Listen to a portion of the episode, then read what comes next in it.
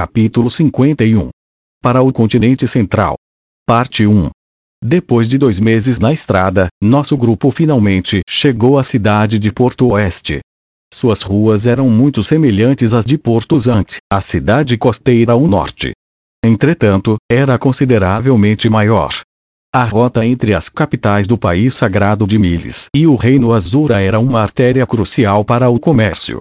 Muitas cidades ao longo de sua extensão serviam como bases de operação para mercadores e comerciantes. Porto Oeste era uma das mais proeminentes.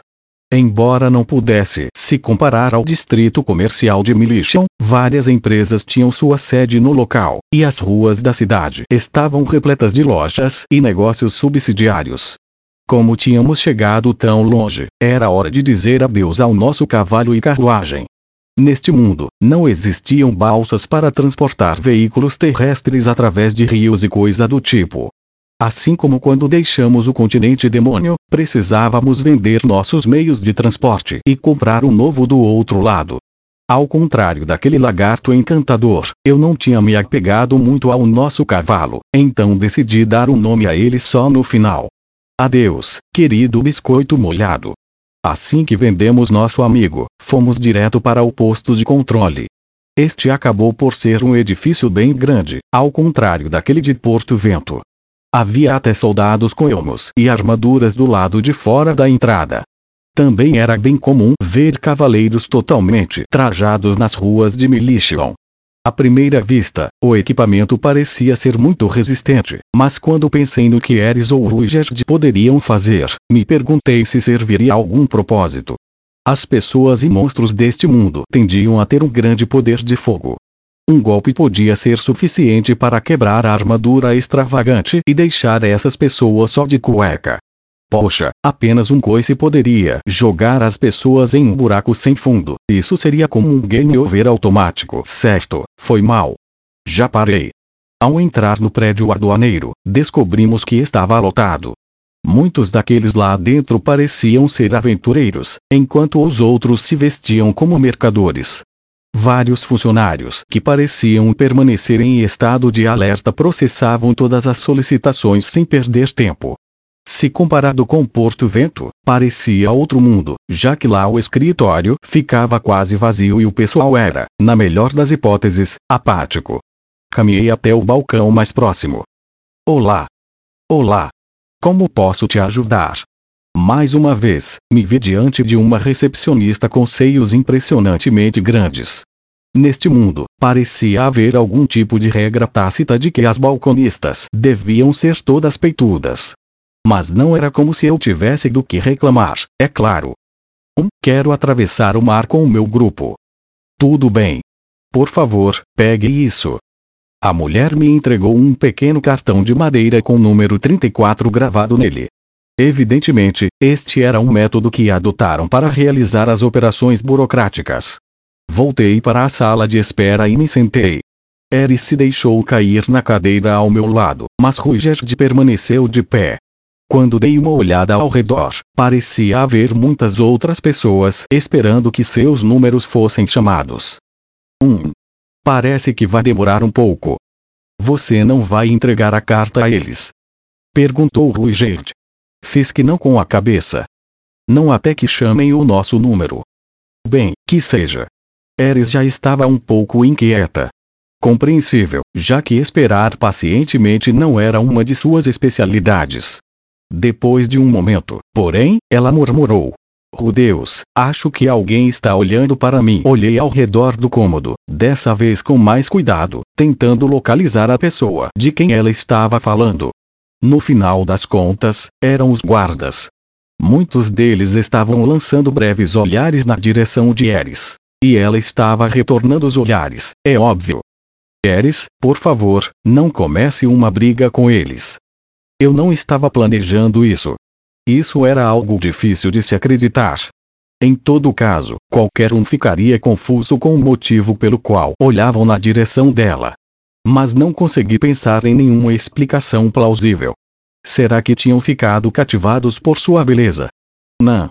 Eris definitivamente estava ficando mais bonita a cada dia, mas ainda era uma criança.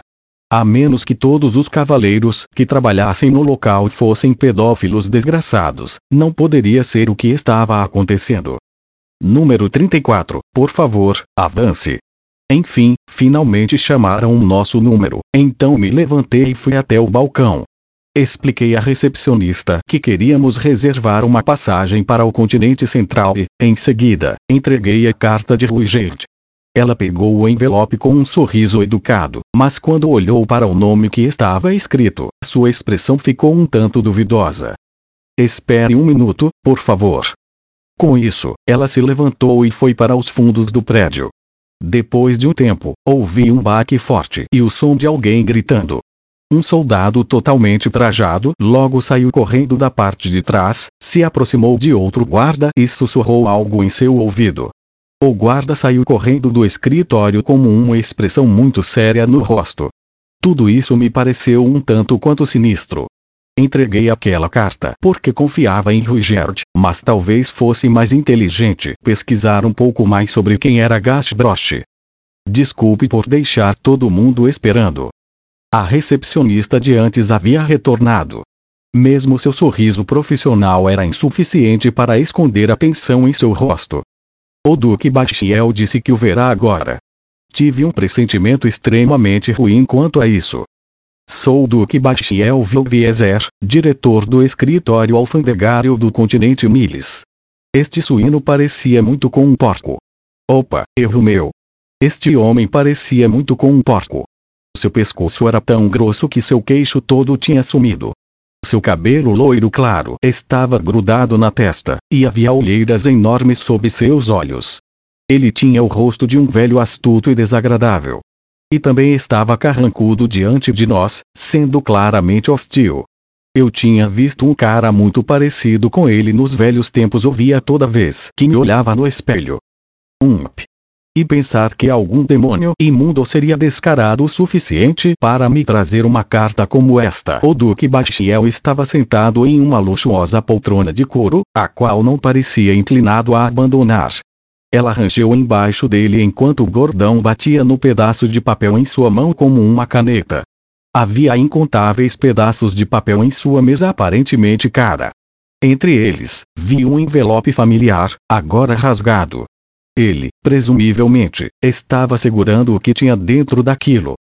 Você certamente escolheu um nome impressionante, devo admitir. E aquele selo também parecia bem real. Mas eu não nasci ontem, meus amigos. Isso com certeza é falso. Bachiel jogou a carta descuidadamente na nossa direção. Estendi a mão por reflexo e a peguei. Este homem é um superde.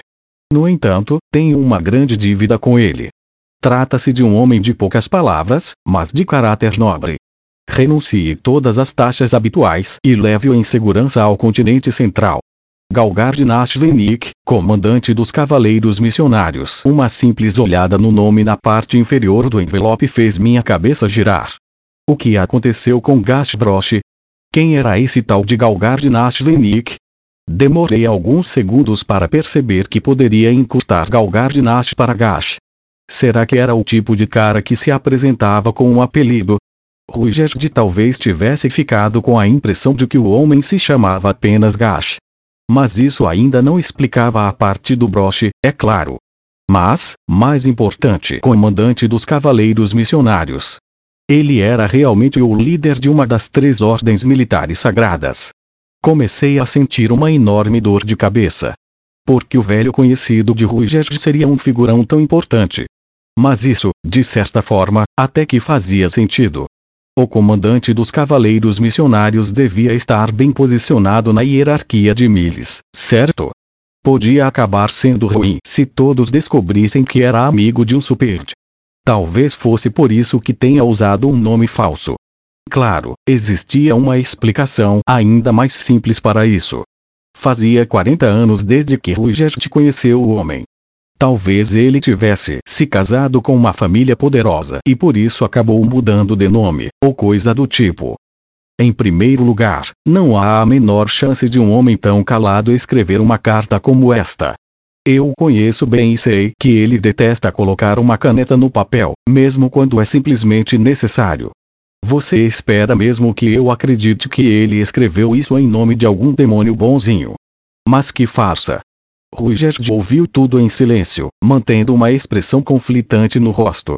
Este homem estava afirmando abertamente que sua carta era falsa, apenas porque ele era um superd, ou ao menos era o que parecia. E o sujeito poderia não estar completamente errado, para ser sincero. Mas Poe havia me avisado que esse Duque Bachiel era famoso por seu ódio por toda espécie demônio. Este tal de Gash, ou Galgard, também estava ciente disso, não estava. Se ele soubesse como Bachiel era, realmente deveria ter escrito uma explicação um pouco mais completa. Será que então o homem não era quem dizia ser? Não, não. Lembre-se do que Ruigerd disse. Ele conheceu Gash em um edifício grande o suficiente para compará-lo ao castelo de Kishirizo. Isso seria muito grande para uma casa ou mansão, mas, e se fosse a sede dos cavaleiros missionários? Provavelmente seria um grande edifício, com muitos cavaleiros dentro dele o tempo todo. E se Gash fosse o comandante, todos aqueles cavaleiros seriam seus subordinados. Isso explicaria por que Ruigerd disse que ele tinha muitos homens. Mas, claro, descobrir isso já não era mais lá muito útil. O Duque Bachiel já havia decidido que a carta era falsa. Já que as coisas chegaram até esse ponto, dizer sim é uma farsa. Sinto muito por isso. Não seria muito bom para o nosso grupo. Dei um passo à frente. Em outras palavras, você acredita que esta carta seja uma falsificação, senhor? E quem é você? Disse Bachiel, olhando para mim com desconfiança. Não tenho tempo para tagarelar com crianças. Uau! Essa era, de certa forma, uma coisa nova. Já fazia muito tempo desde que alguém me desprezou, sabe? Quando eu queria ser tratado como uma criança, as pessoas me tratavam como um adulto. Mas quando queria ser tratado como um adulto, as pessoas me tratavam como uma criança. Mas que saco! Mantendo esses pensamentos para mim, coloquei minha mão direita no peito e me curvei ao estilo da nobreza azurana. Minhas desculpas, senhor. Por favor, permita que me apresente. Meu nome é Rubeus Greirat. Bachiel deixou um ligeiro tremor atravessar suas sobrancelhas. Você disse Rubeus Greirat. Isso mesmo. Apesar de me envergonhar ao admitir, sou uma parte pequena e indigna do mesmo clã Greirat que faz parte da alta nobreza de Azura. 1. Mas as famílias Greirat usam os nomes dos antigos deuses do vento para se distinguir, não é? Isso é verdade, senhor. Pertenço a um ramo da família e, portanto, não tenho direito de usar um desses nomes. No instante em que as palavras ramo da família deixaram minha boca, pude ver a cautela nos olhos de Bachiel dando lugar ao desdém. Mas antes que ele pudesse dizer qualquer coisa, indiquei Eris com a palma da minha mão. No entanto, Lady Eris aqui é um, uma parte legítima da família Boreas Greirat. Quando bati levemente em suas costas, Eris também deu um passo à frente. Ela me olhou surpresa por um momento, mas não entrou em pânico. No início, cruzou os braços e abriu os pés na largura dos ombros, mas rapidamente percebeu que isso não estava certo. Seu segundo impulso foi alcançar a ponta da saia para poder fazer uma reverência. Infelizmente, não estava usando saia. Então, por fim, decidiu colocar a mão no peito e se curvar como eu. Sou Eris Boreas Greirat, filha de Philip Boreas Greirat. É um prazer conhecê-lo, senhor. Seu fluxo de ações parecia um pouco enferrujado. Além disso, eu senti como se ela tivesse feito toda a última parte errada. Olhei para a cara de Bachiel. Era difícil dizer como ele estava reagindo, mas tanto faz. Só teríamos que nos apoiar na imensa influência da família de Eris. Ump.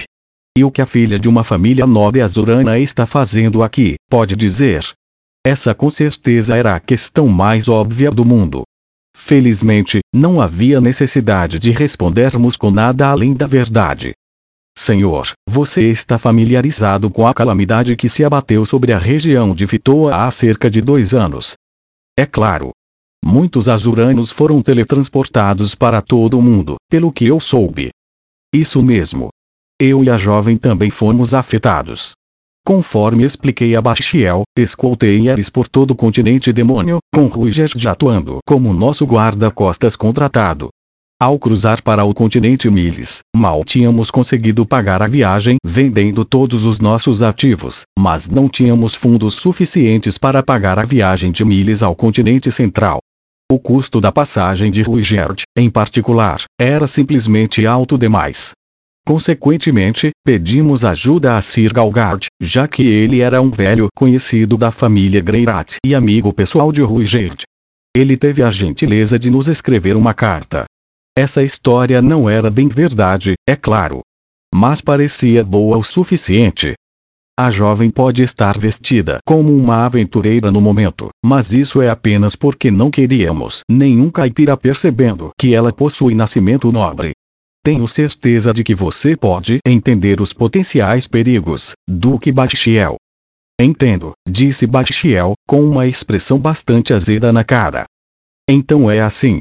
Você está aliado ao esquadrão de busca e resgate de Vitoa que tem causado um monte de problemas em Militian, não é? O quê? Não, não. Do que você está falando, senhor? Eu nunca ouvi o nome Eris Boreas Greirat, disse Bachiel com um distinto guincho digno de um porco. No entanto, conheço um certo Paul Greirat. Um bandidinho que supostamente está roubando um monte de escravos. Ah, mas que amável. Papa já criou até uma reputação. Duque Bachiel, deixe-me ter certeza de que te entendi. Você acredita que a carta de Sir Galgard é uma falsificação e Lady Ares não é parte real da alta nobreza azurana, é isso? E nos toma por meros lacaios desse libertino inútil chamado Paul Greirat, que bebeu o dia todo, critica seu próprio filho, tem pés chulezentos e cria preocupação sem fim à sua pobre filha. De fato. Sério, mas que coisa mais horrível para se dizer. Paul estava tentando seu melhor lá fora, Claro, ele tinha suas falhas, e alguns de seus métodos podiam ser bem imperfeitos. Mas ele estava sendo chamado de inútil. Isso era ofensivo. Posso perguntar por que você concluiu que o selo em nossa carta não é autêntico? Perguntei, apontando para o envelope na mesa de Bachiel. O homem franziu a testa por um momento e acenou com a cabeça. Não é incomum que falsificações do selo do cavaleiro missionário circule no mercado negro. Sério? Foi a primeira vez que ouvi falar disso. E por que acha que minha empregadora, Lady Ares, não é quem ela afirma ser? Ah! Você realmente esperava que eu acreditasse nesse monte de baboseira sobre uma espadachim ser filha de uma família nobre? Olhei para Ares, que assumiu sua pose usual de braços cruzados. Embora seus braços não estivessem marcados por nenhuma cicatriz, estavam bronzeados e eram mais musculosos do que os de um jovem aventureiro comum. Não era exatamente o que se esperaria de uma pequena princesa superprotegida, claro. Ah, falei enquanto deixava uma risada escapar. Parece que você não está familiarizado com Sansauros. Sauros? Você quer dizer o Lorde da região de Vitoa? Pelo visto ele reconheceu ao menos esse nome. Bom. Exato. Ele é o avô de Eris, e também o homem que escolheu cultivar seus talentos com a espada desde muito jovem. O quê? Por que ele faria algo assim?